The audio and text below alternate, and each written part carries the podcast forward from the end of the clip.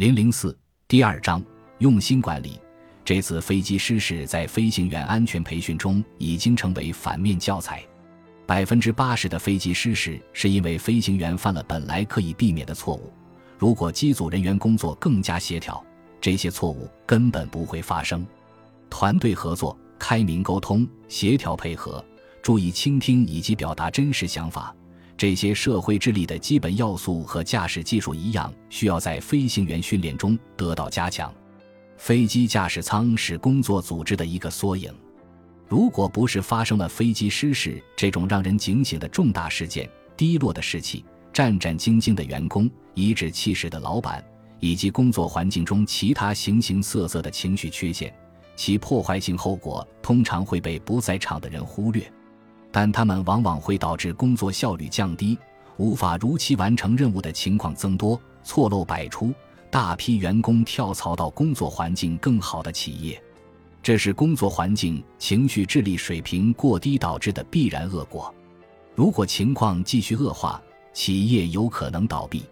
情绪智力的成本效率对企业来说是一个相对较新的概念，有些经理人也许难以接受。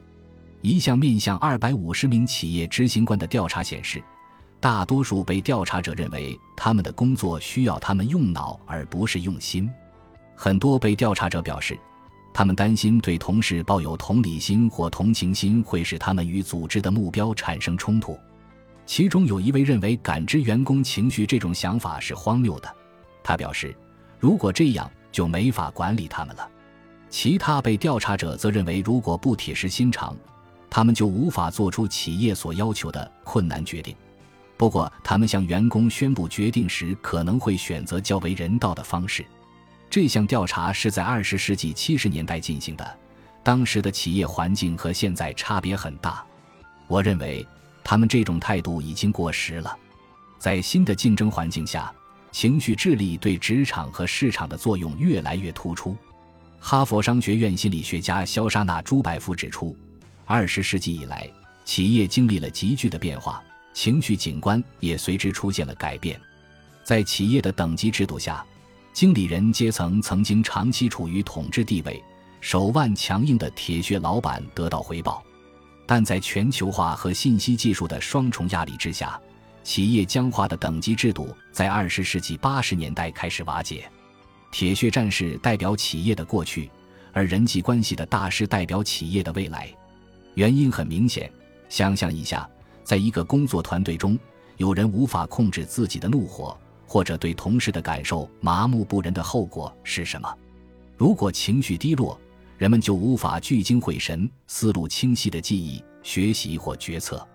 按照一位管理咨询师的说法，压力之下必有渔夫。我们还可以正面考察一下提高基本情绪竞争力对工作的益处。领导力不是支配和控制，而是说服人们向共同目标努力的艺术。此外，在对自己职业的管理中，最关键的是识别自身对工作最深刻的感受，了解什么样的改变能使我们对工作更为满意。情绪潜能逐渐成为重要的业务技能，这也反映了工作环境的急剧变化。下面我将介绍情绪智力的三种不同应用。一是把发牢骚转化为有用的批评，二是营造推崇多样性的氛围，而不是将其视为摩擦的根源，三是建立有效的关系网。